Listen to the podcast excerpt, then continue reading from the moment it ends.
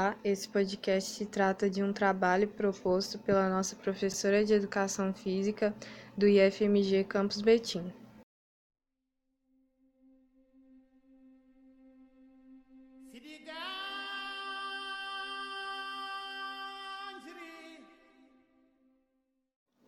Iremos falar dos jogos, brinquedos e brincadeiras e a cultura africana e também dos estereótipos em relação ao continente africano.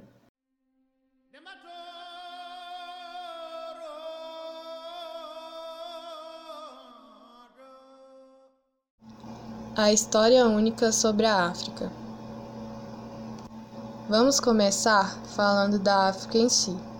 Muitas das vezes, quando pensamos no continente africano, a única imagem que nos vem na cabeça é de miséria, fome e pobreza. No entanto, essa pode até ser uma realidade africana, porém não é a única. A África também possui muita riqueza material, cultural e principalmente humana. Em contrapartida, os meios de comunicação preferem destacar a pobreza e a vida selvagem sem contar nos estereótipos de primitivismo e de inferioridade. É como disse Chimamanda: o problema de um estereótipo não é ser mentiroso, mas ser incompleto. Enfim, o que queremos dizer com isso é que a África não é sinônimo de pobreza, como nos conta a história única. A África também possui outras histórias, que falam da riqueza, da diversidade e da imensa cultura que esse continente apresenta.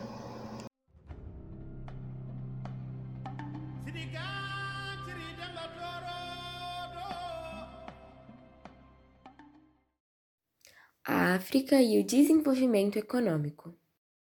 Sempre fomos acostumados a ouvir que o continente africano é um local repleto de pobreza e não possui nenhum desenvolvimento econômico.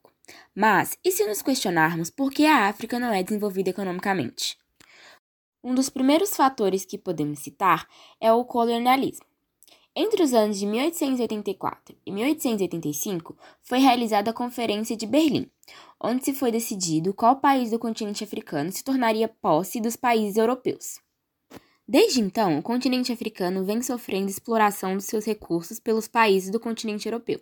Esse foi um fator que interferiu no não desenvolvimento econômico de diversos países africanos, pois os mesmos ainda eram posse de outros países. Como contribuinte para o não desenvolvimento econômico de alguns países africanos, podemos citar também os conflitos internos. Devido à divisão geográfica imposta pela Conferência de Berlim, diversas nações e tribos inimigas ficaram situadas em um mesmo local. Isso causou e vem causando diversos conflitos entre as nações e tribos. Como exemplo de conflitos internos, podemos citar aqueles que ocorrem entre Sudão e Sudão do Sul, Mali, Angola e diversos outros. É necessário lembrar também que não são todos os países do continente africano que não possuem desenvolvimento econômico. Um bom exemplo de um país africano que possui desenvolvimento é a África do Sul. Apesar dos conflitos e problemas que o país enfrenta, atualmente a África do Sul ocupa o lugar de país mais desenvolvido e rico do continente africano.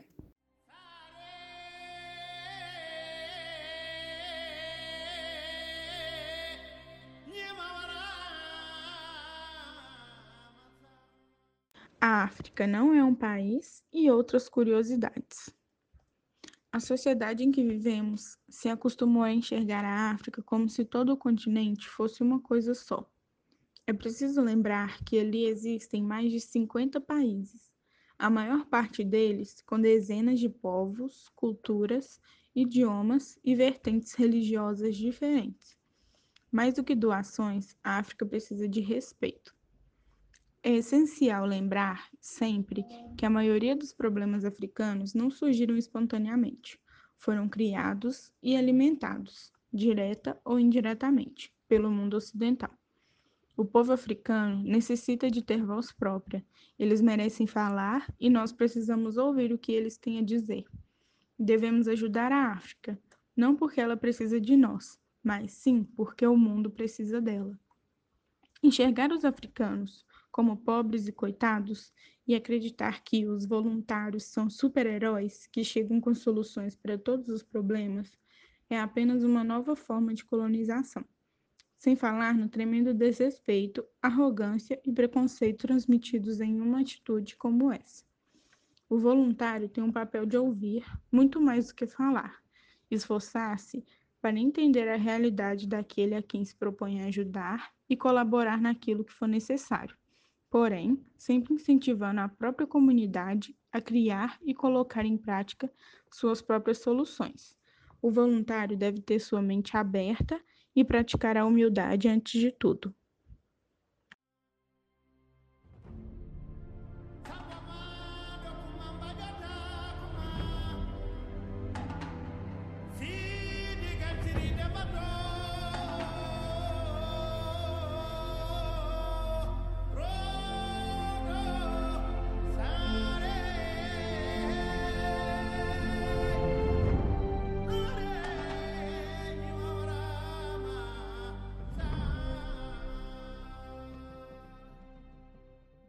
Jogos, brinquedos e brincadeiras e a cultura africana.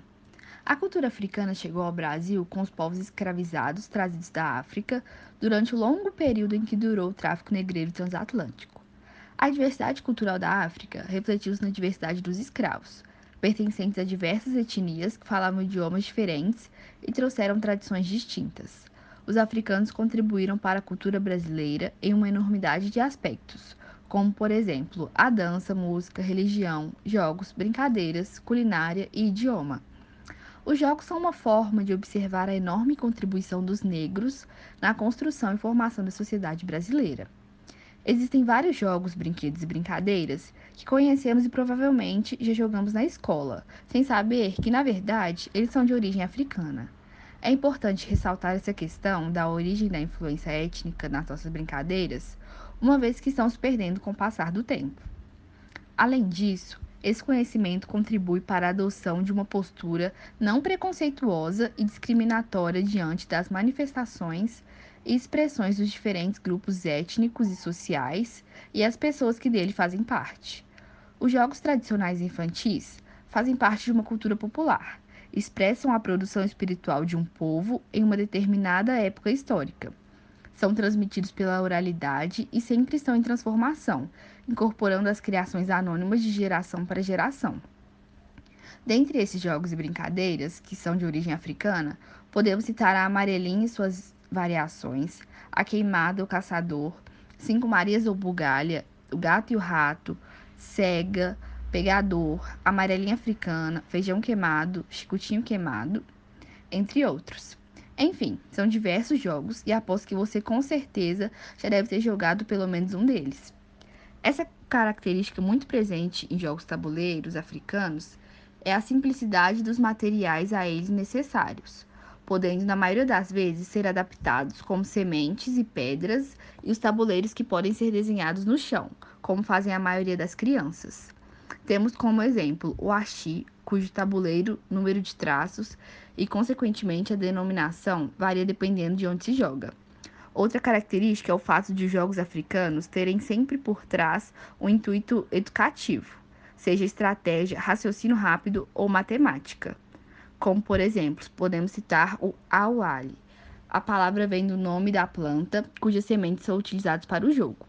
Trata-se de um jogo baseado em cálculos e é muito utilizado como ferramenta educacional na área matemática.